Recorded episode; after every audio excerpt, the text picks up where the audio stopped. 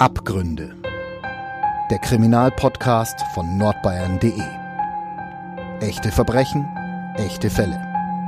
Mit unseren Gerichts- und Polizeireporterinnen und Reportern. Herzlich willkommen beim neuen Kriminalpodcast der Nürnberger Nachrichten, Nürnberger Zeitung und von nordbayern.de. Mein Name ist Franziska Wagenknecht, ich bin Online-Redakteurin bei nordbayern.de und neben mir sitzt die Clara Grau. Die ist Gerichtsreporterin bei der Nürnberger Zeitung und erzähl doch noch mal ein bisschen was über dich. Ich bin seit 2012 Gerichtsreporterin. Vorher habe ich ganz normal volontiert und in der Lokalredaktion gearbeitet und seit 2012 gehe ich jeden Tag ins Gericht und suche interessante Fälle und schreibe darüber. Hast du dir das ausgesucht oder kam jemand und hat gesagt, Mensch, Gerichtsreporterin wäre doch was für dich? Die Stelle wurde frei, weil unsere frühere Politikchefin Bundespräsidentengattin wurde und äh, daraufhin die frühere Gerichtsreporterin Politikchefin wurde und so wurde die Stelle vakant. Wir sprechen heute über eine Geschichte, die hat eigentlich als Vermisstenfall angefangen, denn eine junge Frau ist verschwunden. Erzähl doch mal, worüber reden wir heute? Ja, das war im Frühsommer 2013, also schon eine ganze Zeit her. Da gab es ein junges Paar in Emskirchen, in der Nähe von Emskirchen, in Brunn hieß dieser kleine Ort. Die hatten dort eine Gastwirtschaft gekauft und wollten die eben zusammen aufziehen und sie wollten einige Tage später heiraten. Ganz kurz, wo ist Emskirchen? Emskirchen, das liegt im Landkreis Bad Windsheim, Neustadt Aisch. Ah, ja. ja, und es war eben wenige Tage vor der Hochzeit. Die war riesig geplant mit vielen Gästen, um einem Polterabend und einer kirchlichen Trauung in der Dorfkapelle. Ja, war dann plötzlich diese junge Frau verschwunden, eine 32-jährige Frau, die mit ihrem Freund zusammen eben ein Kind hatte und die seit einiger Zeit verlobt waren. Und der Bräutigam ist irgendwann zur Polizei gegangen und hat eben seine Verlobte als vermisst gemeldet. Eine Zwischenfrage. Ich habe teilweise gelesen, dass äh, mit bis zu 1000 Gästen wurden die Feierlichkeiten geplant. Ist das, stimmt das? Ja, die waren größenwahnsinnig. Das ist ja echt verrückt. Ja. Vielleicht kannst du auch mal ein bisschen erzählen, ähm, was waren das überhaupt für Leute? Mhm. Die junge Frau, um die es ging, hieß Nadine.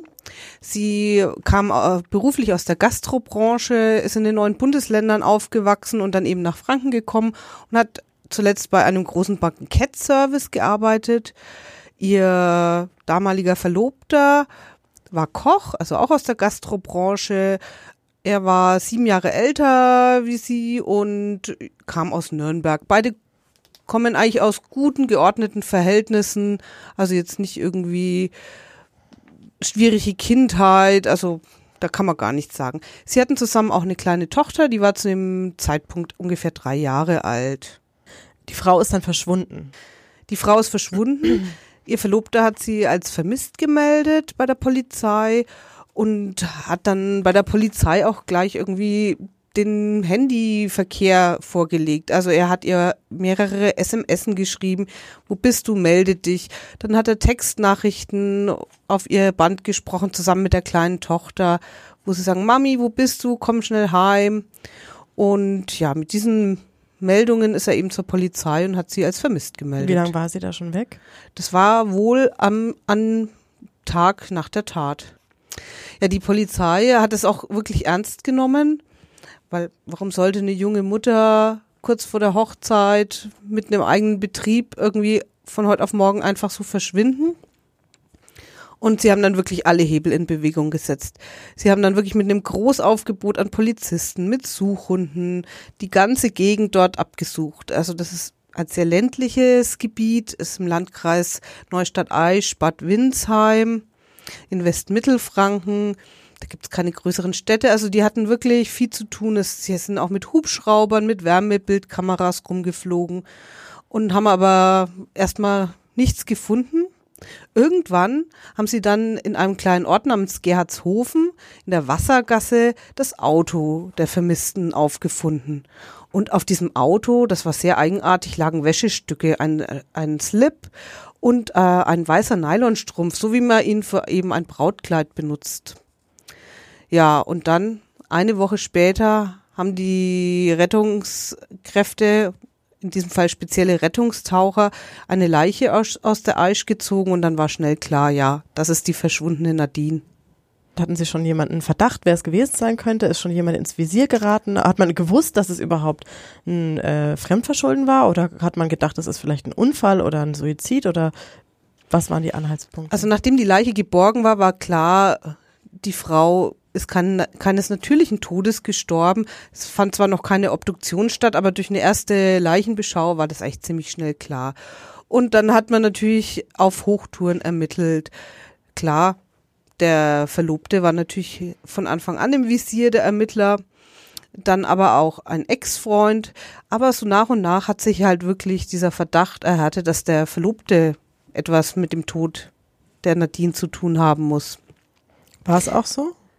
Ja, also er hat sich in Vernehmungen immer wieder widersprochen. Dann haben ihn Zeugen gesehen in, in der Tatnacht, in der Nähe des Tatorts. Das sind ja alles sehr auffällige Sachen. Und dann hat die Polizei auch das Haus durchsucht und hat dann wirklich, ja, Indizien oder Beweismittel gefunden, die wirklich gegen diesen Roy sprachen. Mhm. Und ja, da war unter anderem eine oder mehrere Mülltüten dabei. Und in diesen Mülltüten waren Haare der Verstorbenen. Mhm. Also das war dann schon irgendwie ganz, ganz auffällig. Wie ist sie denn getötet worden? Sie wurde erwürgt und dann in die Eisch geworfen. Mhm. Und sie war, das hat damals der Gerichtsmediziner, der Professor Beetz von der Uniklinik Erlangen genau berichtet, sie war noch nicht gleich tot, wahrscheinlich bewusstlos und ist dann erst im Wasser verstorben. Also man hat wohl auch noch ein bisschen Wasser in der Lunge gefunden. Wie ist man dann dem Verlobten endgültig auf die Schliche gekommen durch diese Beweismittel, die man bei ihm gefunden hat? Genau, also man hat eben diese, diese Beweismittel gesichert, man hat ihn immer wieder vernommen und dann hatte man einen Zeugen, das war so ein, ein Fahrer von einem Lebensmittelgeschäft, der hatte den Roy in jener Nacht in der Nähe des Tatorts als Tremper mitgenommen und dann bei sich zu Hause eben rausgesetzt. Und das war natürlich total verdächtig. Der hat seine, seine Verlobte getötet? Hat sie ins Auto, in ihr eigenes Auto, Auto gesetzt, also in Tüten verpackt, ins eigene Auto gesetzt, an die Eisch bei Gerhardshofen gefahren, dort abgelegt und ist dann per Anhalter wieder nach Hause gefahren. Ich stelle mir das jetzt auch so vor, dass äh, man sich da eigentlich kennt gegenseitig, oder? Also das ist ja kein besonders riesiger Ort. Der eine kennt den anderen schon. Ist das nicht super fahrlässig, wenn ich mich dann vom Tatort oder nicht vom Tatort, sondern vom Ablageort per Anhalter nach Hause fahren lasse? Ja, also ich glaube, dieser Fahrer von diesem LKW, der kannte zumindest diesen Roy vom Sehen. Ich meine, der war ein Lebensmittelhändler, mhm. der hat vielleicht auch das Restaurant des Roy versorgt, das weiß man nicht genau. Aber vom Sehen kannten die sich bestimmt und man fand eben auch Fingerspuren, also Fingerabdrücke und genetisches Material in diesem LKW. Mhm. Also dass, dass der verdächtige Roy in dem Auto saß, ist ganz klar. Okay, und wie ging es dann weiter? Ja, also die Ermittlungen liefen natürlich noch weiter und dann so ein knappes Jahr nach, nach dieser Tat gab es dann einen großen Prozess vor dem Nürnberger Schwurgericht. Das ist eben zuständig auch für den Bereich Westmittelfranken. Ja, und da wurde im großen Schwurgerichtssaal 600 verhandelt. Das ist dieser altehrwürdige, mhm. holzgetäfelte Saal, in dem auch die Nürnberger Prozesse schon stattfanden. Mhm. Also eine sehr beeindruckende, zum Teil auch etwas beängstigende Atmosphäre. Ja, und dieser Roy E. wurde des Mordes angeklagt. Ja, und da saß er dann auf der Anklagebank in einem Anzug mit gebügeltem Hemd, die Haare ganz kurz geschoren, sehr blass. Ein sehr großer Mann, der aber nicht trainiert wirkte, sondern eher so ein bisschen aufgeschwemmt, also unsportlich wirkte. Ja, der auch meiner Meinung nach auch etwas verzweifelt gewirkt hat. Mhm.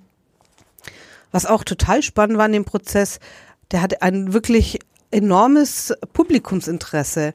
Es gibt ganz oft Mord- und Totschlagsprozesse, wo kaum jemand in den Zuhörer reinsitzt, aber dort war wirklich jeden Tag das Haus voll, bis auf den letzten Platz.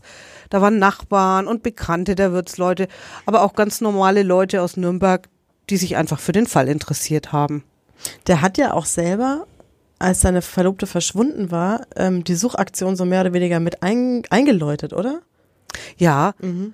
Also er hatte damals eben auch um Hilfe gebeten über die örtlichen Medien und in seinem Bekanntenkreis, man möge doch irgendwie bei der, bei der Suche helfen, wenn man irgendwas weiß, ihm Infos geben, die Polizei informieren. Vielleicht war das, das deswegen auch so öffentlichkeitswirksam, weil viele es schon vorab mitbekommen haben. Ja. Es ist ja außerdem, also es ist ja wirklich fast schon perfide. Man bringt jemanden um und dann äh, startet man so eine große öffentliche Suchaktion.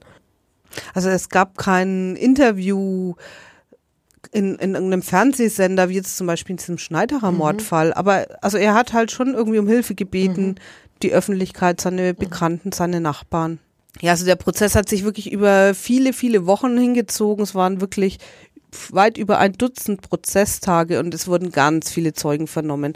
Zum Beispiel die ganzen Polizisten, die bei der Suche beteiligt waren, die Hundeführer zum Beispiel, dann äh, die Rettungstaucher, die die Leiche geborgen haben, dann eben wichtige Zeugen wie dieser Fahrer des Lebensmittel-LKWs, dann auch Sachverständige, zum Beispiel dieser Rechtsmediziner, der die Leiche obduziert hat. Ja, aber auch einfach Leute, die mit, mit der Nadine und dem Roy einfach privat oder geschäftlich zu tun hatten. Also Bekannte des Gastwirtspaares zum Beispiel. Da gab es dann wirklich einige interessante Aussagen. Da gab es nämlich ein Pärchen, die berichteten von einer wirklich mysteriösen Begegnung. Sie haben nämlich äh, nach diesem Leichenfund in der Nähe des Fundorts an einer Brücke eine Kerze angezündet. Und dann haben sie erzählt, wäre ein großer dunkler Audi plötzlich angefahren gekommen, auf die Wiese gefahren, drei dunkelhäutige Männer in Anzügen seien ausgestiegen und zwei hätten dann auf der Wiese einfach nach irgendwas gesucht. Und ein dritter Mann sei zu ihnen auf die Brücke gekommen und hat gesagt, wer macht denn sowas? Und auf diese Kerze gezeigt und dabei so ein bisschen schadenfroh gegrinst. Also die haben da eine ganz komische, mysteriöse Geschichte erzählt. Man weiß nicht, ob das wahr ist. Da gab es eben auch ein Forum, das hieß All Mystery. Da haben sie diese Geschichte eben auch gepostet. Ja, die wurden halt vernommen. Und ja, also aus dieser Geschichte hat sich dann letztendlich so eine Alternativthese entwickelt, die dann der Angeklagte von sich gegeben hat. Hat er die schon von Anfang an von sich gegeben oder erst nachdem quasi diese Geschichte sowieso aufgeploppt war? Er hatte ganz zu Anfang nach seiner Verhaftung hat er erst den Mord gestanden. Dann hat er das Geständnis widerrufen. Dann hat er erstmal lang gar nichts gesagt. Und dann, als diese Geschichte mit diesen Bekannten auch schon in den Foren kreiste, hat er eben selber irgendwie eine, ja, etwas haarsträubende Theorie verbreitet. Er sei des Nächtens zusammen mit seiner Frau im Haus überfallen worden von dunkelhäutigen Männern, maskierten Männern und die hätten dann seine Freundin verschleppt und irgendwann tot wieder angebracht und ihn dann gezwungen, die Leiche abzulegen in, im Fluss. Das klingt sehr stark nach Räuberpistole, oder? Ja. Der hatte ja, also er hatte ja quasi erklärt, dass er glaube, der Grund für diesen Angriff sei, ähm, dass jemand sein Unternehmen als Konkurrenz sehen würde, oder? Ja. Aber hat er da jemand speziell im Auge gehabt? Nee, es gab, es gab eigentlich keinen, der dieses Unternehmen haben wollte. Also das war wirklich ein Landgasthof mit wahnsinnig viel Schulden drauf und wahnsinnig viel Arbeit. Also die, die beiden jungen Leute mussten wirklich rackern wie verrückt, um ein bisschen Geld reinzubekommen, um ihre Schulden bedienen zu können. Also ich nehme Also an, das war, war auch irgendwie frei erfunden. Wie kommt man dazu, sich gerade so eine total obskure Geschichte auszudenken? Also wenn man sich schon eine Ausrede einfallen lässt oder eine andere, eine andere, ein anderes Szenario konstruiert, wie kommt man dazu, sowas so unglaublich weit hergeholtes als Verteidigung quasi vorzubringen? Das ist doch eigentlich ungewöhnlich, oder? Also ich finde es auch sehr ungewöhnlich, weil es ist ja wirklich ganz offensichtlich eine Räuberpistole und ganz schwer nachvollziehbar. Und es gab ja auch überhaupt keine stichhaltigen Beweise, dass es diese drei Männer wirklich gab, außer dieser Aussage von diesem Pärchen, von dem man aber auch nicht weiß, wie glaubwürdig das letztendlich ist. Aber warum? Einfach die Hilflosigkeit. Und wie war das mit seinem Geständnis? Er hat erst gestanden und hat es dann widerrufen. Ja. Ist das üblich? Machen das viele? Ja, also das kommt halt auch immer äh, auf die anwaltliche Beratung an. Ähm, der Roy hatte zuerst einen Pflichtverteidiger, der ihm wohl geraten hat zu gestehen.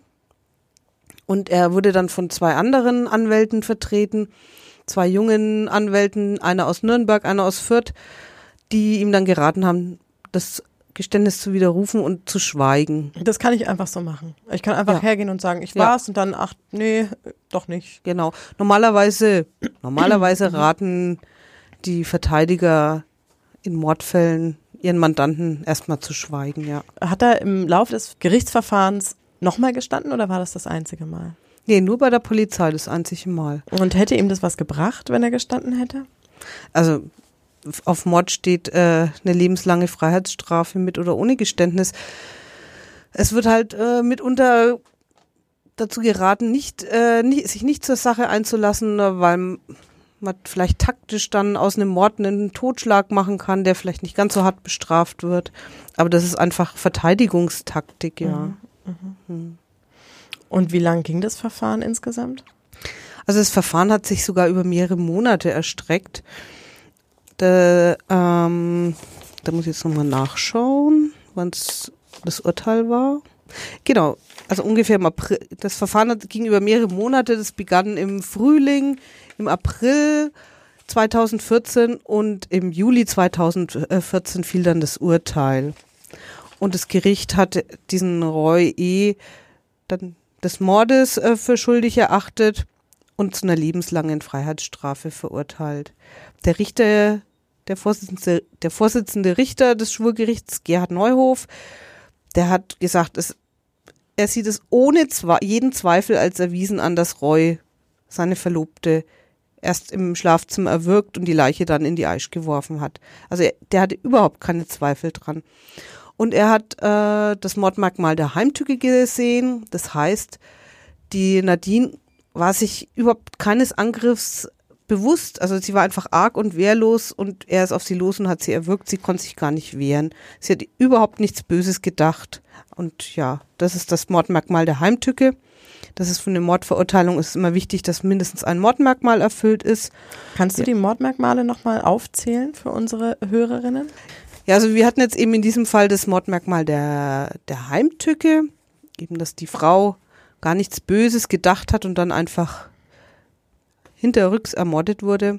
Es gibt aber noch andere Mordmerkmale, zum Beispiel, wenn ich eine Straftat, eine andere Straftat verdecken möchte, zum Beispiel einen Raubüberfall oder einen Einbruch. Dann gibt es natürlich auch Mord aus reiner Mordlust oder Mord aus sexuellen Hintergründen. Dann gibt's natürlich auch noch Mord aus Habgier, weil ich ans Geld vielleicht von jemand ran möchte oder aus anderen niederen Beweggründen. Und ähm, hat man rausgefunden oder konnte man bei dem Gerichtsverfahren stell- feststellen, warum er seine Verlobte ermordet hat? Das war ganz, ganz schwierig. Also es gab natürlich Hypothesen. Das eine, die eine Hypothese war, dass dieses Paar wirklich sehr verschuldet war, also vor allem der Roy, auf den dieser Gasthof und dieser Betrieb lief, der stand mit fast äh, 100.000 Euro in der Kreide. Also der hat Geld aufgenommen, um den Gasthof zu kaufen, der hat Geld aufgenommen, um den zu renovieren und Geld aufgenommen, um den laufenden Betrieb dann auch zu finanzieren. Ja, und dann hatten sie eben eine, eine wirklich bombastische Hochzeit geplant mit einem riesen Polterabend, mit großem Festzelt, wo sie irgendwie tausend Leute eingeladen haben und eine wirklich große Hochzeit auch noch im Landhausstil mit Heirat in der kleinen Dorfkirche, also völlig überdimensioniert. Ja, und man vermutet eben, äh, dass dass dem Roy dann irgendwie klar war, dass ihm das Wasser echt bis zum Hals steht finanziell und er sich das echt gar nicht leisten kann und seine Frau vielleicht das seine zukünftige Frau vielleicht gar nicht so richtig durchblickt, wie es bei ihnen finanziell aussieht.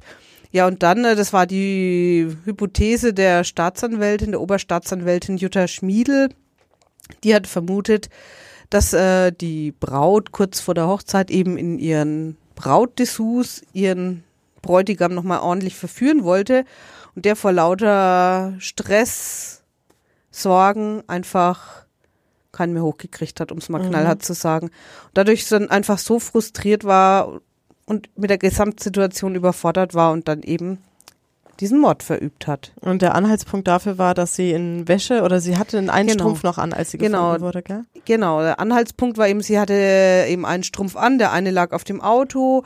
Äh, ein anderer Anhaltspunkt war eben diese finanzielle Situation. Aber letztendlich ist es wirklich nur Spekulation und eine Hypothese. Mhm. Es war ja keiner dabei. Und es hat eigentlich auch keiner der Zeugen irgendwie von vorehelichen Problemen der beiden berichtet. Weil eigentlich waren sie ja ein eingespieltes Team, oder? Er hat die Küche gemacht, sie hat den Servicebereich gemacht. Genau. Er war ja auch eigentlich auf sie angewiesen, damit Ja. sein Unternehmen läuft, oder? Total. Also die waren wirklich ein, ein Dream-Team. Also beide aus der Gastro, beide wirklich Profis, beide wirklich super fleißig und hatten äh, echtes Ziel, irgendwie ihren Gasthof da voranzubringen. Und sie hatten so ein bisschen so Catering und haben die ganzen Kirchwein in der Umgebung irgendwie beliefert. Also die waren echt gut zusammen. Und sie hatten eine kleine Tochter, also eigentlich von Mhm. außen betrachtet ideale Bedingungen. Also ihm ist richtig wahrscheinlich eine Sicherung durchgebrannt. Genau. Da könnte man vielleicht auch noch mit der Persönlichkeit des Roy herumspekulieren. Der wurde von einem Psychiater begutachtet und der hat dann davon gesprochen, dass der Roy so ein bisschen, sagen wir es mal, umgangssprachlich größenwahnsinnig ist. Also, dass er immer meinte, ja, er ist wirklich der tollste Koch, Macher, Gastronom in der ganzen Umgebung und er kriegt das alles hin und er ist auch der tollste Liebhaber, Vater. Und ja, letztendlich dachte er wohl auch, er kann eben diesen Mord wunderbar vertuschen. Das gehört ja auch zu seiner bisschen größenwahnsinnigen Persönlichkeit dazu. Aber er hat sich ja nicht besonders klug angestellt, den Mord zu vertuschen, wenn er schon, ich sag mal, die Tüten, in denen er seine Frau zur Eisch gebracht hat, in seiner Wohnung aufbewahrt hat. Ja, so schlau war er dann irgendwie doch nicht, ne? Er hat irgendwie diese Tüten am Dachboden versteckt und noch andere Sachen, andere Beweismittel, äh, die letztendlich Hinweise darauf gegeben haben, dass er der Mörder ist, hat er im Haus versteckt und gedacht, naja, das findet die Polizei nicht. Wie kommt man denn da drauf? Warum vernichtet man sowas nicht? Ja, das ist eine gute Frage. Und er hat wohl auch eben diesen Strumpf auf dieses Auto drapiert, um von sich abzulenken. Passiert sowas öfter? Also, dass Leute ähm, Verbrechen begehen und dann die Beweismittel eigentlich schön auffindbar äh, schlecht in ihrem Haus oder so verstecken? Also es- es passiert immer wieder, dass die Leute versuchen halt Spuren zu verwischen. Zum Beispiel der Prostituiertenmörder hat ja versucht, irgendwie mit einer Kerze und Zewa-Papier irgendwie die Leichen zu verbrennen. Das hat natürlich auch nicht geklappt. Also sowas gibt's natürlich immer wieder. Klar versucht ein Täter irgendwie seine Spuren zu verwischen, ja. Mhm. Okay, das hat der Roy aber nicht so gut hingekriegt. hat er nicht. Und die Geschichte, die er erzählt hat, war ja auch äh, nicht so plausibel. Aber da gab es noch eine andere Geschichte. Da wurde doch noch der Ex-Freund äh, von der Nadine ins Spiel gebracht, oder? Genau, genau. Der Ex-Freund, der stand eigentlich auch am Anfang schon mal im Visier der Ermittler und die haben ihn wirklich echt durch die Mangel genommen. Ähm, der konnte allerdings äh, für den Tatabend hat er ein Alibi gehabt. Er war da mit seinen Kumpels auf der Kerwa und da gibt's jede Menge Zeugen, die die das bezeugen können. Die haben ihn dann auch irgendwie heimgefahren und er hatte wohl auch was getrunken und wäre dann auch wahrscheinlich nicht mehr losgefahren. Allerdings hat ein Hund, ein Spürhund, äh, Spuren von diesem Ex-Freund in der Nähe dieses Leichenfundorts aufgenommen.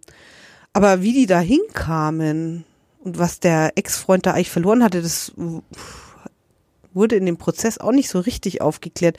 Letztendlich war es dann aber so, dass die Polizei gesagt hat, nee, also der kann es nicht gewesen sein. Da gibt's ja auch, ähm, du hast es vorhin schon erwähnt, äh, All Mystery heißt es, glaube ich, so ein Internetforum. Da habe ich auch mal reingeguckt vorab. Das ist ja wirklich interessant. Da ähm, schreiben ja unendlich viele Leute, unendlich viele Kommentare über, äh, wir glauben nicht, dass der und der es gewesen ist, bis über irgendwelche wilden Theorien. Manche sind sogar zum Fundort gefahren und haben da Fotos gemacht und die ins Forum gestellt. Äh, nutzen Ermittler sowas auch? Also ich bin mir sicher, die schauen sich das an. Also das sowas ist ja auch bekannt. Und äh, auch bestimmt der Staatsanwalt, die Verteidigung, die Richter. Ich meine, man kann da ja irgendwelche Ideen rausziehen. Aber wenn man sich diese Einträge anschaut, die sind ja wirklich ganz offensichtlich wirklich rein spekulativ. Also wer wirklich was weiß, der geht hoffentlich zur Polizei. Und also da steht ja auch wirklich wahnsinnig viel Quatsch drin.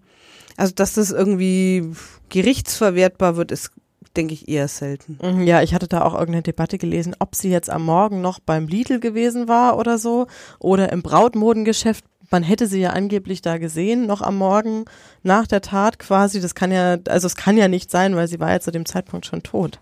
Also ganz äh, so richtig drauf verlassen kann man sich ja nicht. Wie ist denn das dann im Endeffekt, ich sag mal, aus Sicht vom äh, Täter ausgegangen? Der ist verurteilt worden und er hat ja nie wieder ein Geständnis abgelegt. Nee. Also er wurde zu lebenslanger Haft verurteilt und hat aber bis zum Schluss, auch in seinem letzten Wort vor Gericht, hat er die Tat nochmal bestritten und eben auf diese Alternativhypothese mit diesen dunklen, vermummten Männern und dieser Entführung seiner Braut irgendwie hingewiesen und ist erstmal gegen das Urteil in Revision gegangen. Dann hat äh, der Bundesgerichtshof in Karlsruhe sich das Urteil nochmal angeguckt, geguckt, ob irgendwelche Rechtsfehler vorliegen. Und die haben gesagt, nee, das Urteil ist völlig in Ordnung und es wurde rechtskräftig. Eine Revision bedeutet, ein Urteil ist gefallen gegen mich und bevor es rechtskräftig wird, gehe ich hin oder mein Anwalt Ge und sagt, nein, ich lege dagegen Revision ein. Und dann äh, nehmen sich die Richter in Karlsruhe vom Bundesgerichtshof das Urteil Mhm. nochmal genau vor, wenn es schriftlich vorliegt, und prüfen ab, haben die Richter das auch juristisch alles Mhm. einwandfrei, wasserdicht, alles abgeprüft, die Alternativhypothesen überprüft, genug Beweise gesammelt, alles richtig gewürdigt. Also es ist wirklich eine juristische Überprüfung, nicht eine sachliche, sondern eine juristische. Und die haben eben festgestellt, es liegen keine Rechtsfehler vor. Das Nürnberger Schwurgericht hat sauber gearbeitet. Und dann wird das Urteil rechtskräftig. Und ja, der Roy ist zu lebenslanger Haft verurteilt und sitzt seitdem in Straubing ein. Du hast ihn ja besucht. Ich habe ihn besucht. Er hat über seine Mutter mir eine Nachricht zukommen lassen und eben nochmal darauf hingewiesen, dass er nicht schuldig ist und dass er eben auch gerne irgendwie dieses Verfahren wieder aufnehmen möchte und seine Unschuld beweisen will. Und es hat mich interessiert und ich habe dann mit ihm korrespondiert und über Briefe, es geht nur über Briefe und wir haben dann ausgemacht, ich besuche ihn mal in Straubing. Das habe ich gemacht, also man muss da irgendwie sich vorher anmelden und dann zu dem Termin auch pünktlich erscheinen. Es gibt bestimmte Besuchszeiten, ja, und dann ist es ein bisschen aufregend, weil da muss man irgendwie seine ganzen Sachen abgeben, Schlüssel und der Personalausweis wird angeguckt und man muss durch eine Sicherheitsschleuse gehen und dann nochmal in so einem Vorraum ewig warten und dann kann man mit den, den Gefangenen sprechen. Mhm. Und wie fühlt sich das an, wenn man in so ein Gefängnis reingeht, wo Leute drin sitzen, die ja wirklich zum Teil, keine Ahnung, 20, 30 Jahre da absitzen müssen und nicht rauskommen? Wie ist, was ist das für ein Gefühl? Also ich fand's schon etwas beängstigend oder bedrückend, das Gefühl. Also einmal diese großen Sicherheitsvorkehrungen und dann wartet man mit diesen anderen Besuchern dann in so einem Vorraum und da ist die Stimmung sehr angespannt.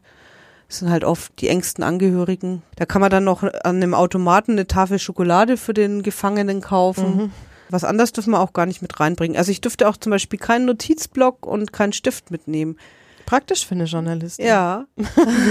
So ein Handy durftest du auch nicht mit reinnehmen. Natürlich kein nicht. Diktiergerät, kein Nichts. gar nichts. Ich habe mir dann von dem Wachtmeister, der in diesem Raum, wo die Gespräche stattfanden, einen Bleistift und einen Zettel geben lassen. Das Das, war dann aber. okay. Mhm. Mhm. Das ging. Aber man dürfte nichts von außen reinnehmen. Vielleicht wollen die nicht oder haben Angst davor, dass man dann Waffen reinbringt oder Mhm. wie auch immer. Und wie war das Gespräch mit ihm? Also wir haben zwei Stunden wirklich intensiv gesprochen. Also es war wirklich echt interessant. Im Gericht hat er immer sehr zurückhaltend, sehr ruhig, sehr in sich gekehrt gewirkt und da sind die Informationen einfach aus ihm rausgesprudelt. Er hat ganz viel irgendwie über seine Situation in der Haft gesprochen. Dann, äh, dass er seine Tochter wahnsinnig vermisst, dass er halt irgendwie sehr verzweifelt ist, weil er sich nach wie vor für unschuldig hält und ja, jetzt eben versucht, ein Wiederaufnahmeverfahren in Gang zu setzen hat mir dann auch nochmal ganz genau geschildert, warum er meint, dass er unschuldig ist. Aber das war ja wieder mal diese Hypothese zum Beispiel, dass eben diese vermummten, verdunklen Männer irgendwie gekommen sind und ja, dann irgendwie, dass der Psychiater, die psychiatrische Gut Begutachtung auch nicht gut gelaufen ist. Also er hat so ein paar Sachen dann gesagt, worauf er diese Wiederaufnahme stützen möchte. Die Tochter, die lebt jetzt bei den Eltern des Opfers, oder? Genau, die Tochter, die ist mittlerweile, naja, jetzt auch schon ein Schulkind, die ist zu den Großeltern gegangen, zu den Eltern von der Nadine. die wohnen in den neuen Bundesländern, also von daher ist es halt auch sehr weit nach Straubing. Sie möchten halt wohl auch nicht, hat er mir erzählt, dass er seine Tochter sieht, was ja vielleicht aus Sicht der Eltern, mhm. der Verstorbenen durchaus verständlich, ja, verständlich. ist. Ja. Und ähm, erzähl doch mal ein bisschen was über den Prozess des Wiederaufnahmeverfahrens. Wie darf ich mir das denn vorstellen? Ja, also für ein Wiederaufnahmeverfahren braucht man erstmal ein rechtskräftiges Urteil. Das ist einfach der ausschlaggebende Punkt. Der stand ja in diesem Fall auch fest. Also der BGH hat gesagt, keine Rechtsfehler, Urteil ist rechtskräftig, Stempel drauf. Es muss auch nicht unbedingt ein Urteil von dem Schwurgericht, also einem Landgericht sein. Es kann auch ein Amtsgerichtsurteil sein oder ein Oberlandesgerichtsurteil. Hauptsache es ist rechtskräftig. Dann können sowohl der Verurteilte, aber auch die Staatsanwaltschaft nochmal eine Wiederaufnahme beantragen. Das ist aber wahnsinnig kompliziert und wahnsinnig schwierig, weil es gibt da wirklich so einen Katalog an Gründen, die man dann erfüllen muss die sind wirklich heftig. Also da muss man nachweisen, zum Beispiel, es wurden falsche Urkunden vorgelegt, zum Beispiel ein falsches Attest, ein falsches Gutachten, irgend sowas. Dass in diesem Verfahren wirklich einfach ein falscher Urkundsbeweis vorlag. Dann äh, muss man nachweisen können, dass ein Zeuge oder auch ein Sachverständiger, zum Beispiel ein Psychiater oder ein Rechtsmediziner, wirklich falsch ausgesagt haben, bewusst. Ja, oder man muss nachweisen, was noch schwieriger ist, dass die Richter oder Schöffen ihre Amtspflicht verletzt mhm. haben. Also zum Beispiel bewusst ein falsches Urteil gesprochen haben, also Rechtsbeugung begangen haben. Oder zum Beispiel nur einseitig die Zeugen gehört haben und Beweismittel, die den Angeklagten entlastet hätten, total ignoriert hätten. Dann äh, kann es auch sein, dass neue Beweise auftauchen in einem Fall. Wenn man sich an diesen Fall Xell, der in Nürnberg recht bekannt war, mhm. Da war ja erst diese Witwe oder die Witwe des Schönheitschirurgen unter Verdacht gestanden. Kannst du noch mal ganz kurz erzählen, worum es in dem Fall ging? Da wurde der Schönheitschirurg Xell im Stadtteil Erlenstegen in seiner Villa von Unbekannten überfallen, beraubt und ja, er ist dann später an den Folgen dieses Überfalls gestorben. Er wurde da ziemlich schwer verletzt. Ja, und dann erst stand die Witwe und ihr Freund irgendwie im Verdacht, da etwas mit zu tun zu haben. Und die wurden dann, es ging darum, dass die vielleicht einen Versicherungsbetrug begehen wollten und Autos verkaufen wollten. Die wurden auch verurteilt. Die Frau Xell eben wegen versuchten Versicherungsbetrugs. Am Amtsgericht, das Urteil wurde auch rechtskräftig. Da tauchten dann äh, einige Jahre später die wahren Täter auf. Mhm. Nämlich so eine rumänische Diebesbande, die bei diesem Xell eingestiegen ist und von denen hat man eindeutig DNA-Spuren und so am Tatort mhm. gefunden. Und die wurden dann eben auch wegen Raub mit Todesfolge später verurteilt. Ja, da hatten wir dann neue Beweise, neue Täter. Da war es dann klar, dass die Frau Xell ein Wiederaufnahmeverfahren anstreben kann. Und es wurde jetzt ja auch in Teilen zugelassen. Für die Staatsanwaltschaft, die kann natürlich Wiederaufnahme beantragen, wenn zum Beispiel so ein Angeklagter später nochmal, der vielleicht freigesprochen wurde, später nochmal ein Geständnis ablegt. Mhm.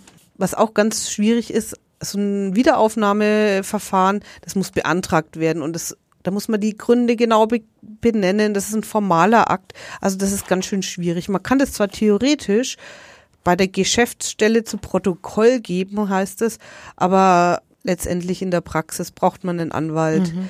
der einem das formuliert, der da Erfahrung mit hat.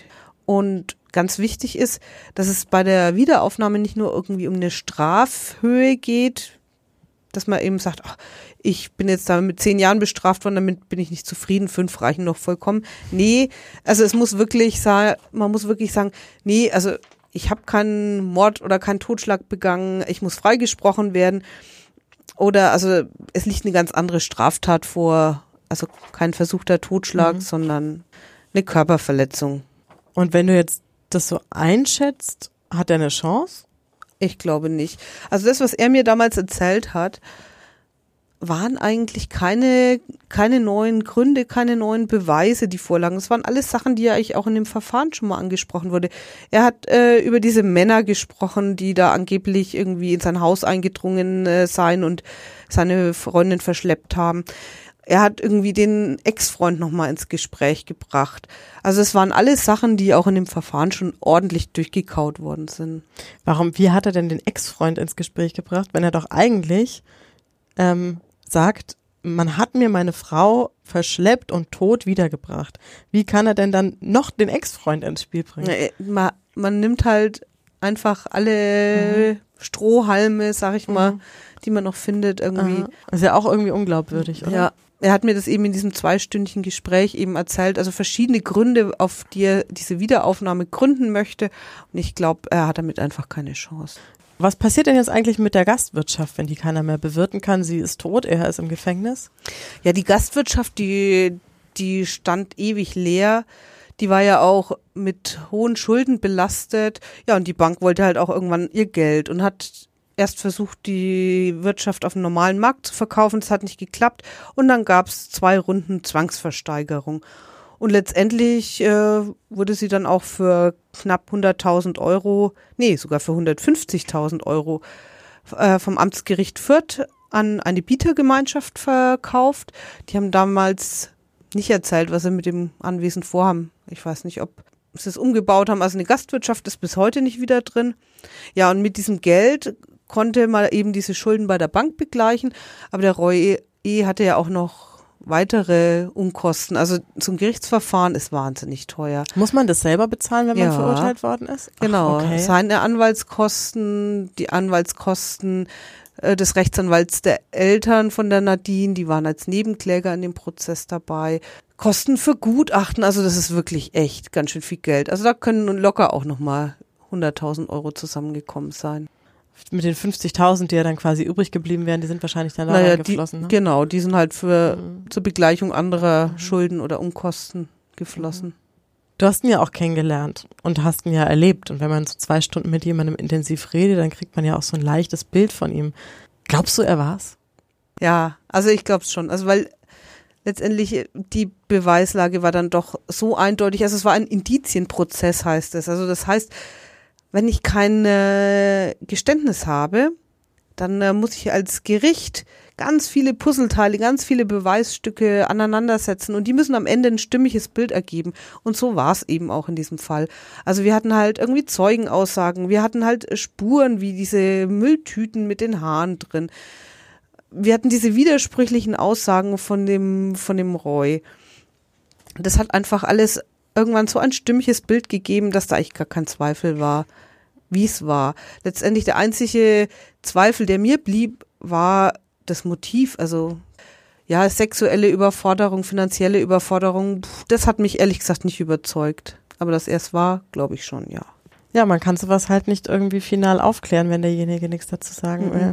Mm -mm. Schwierig, das bleibt wahrscheinlich für immer offen, ja. warum er es gemacht hat. Dann, liebe Clara, bedanke ich mich. Es war ein sehr spannender Fall und äh, wir hören uns zur nächsten Folge. Und liebe Zuhörerinnen, ihr wisst, wo ihr uns hören könnt, auf Spotify, auf Podigy, auf dieser, auf jedem möglichen Podcast-Player und bis zum nächsten Mal.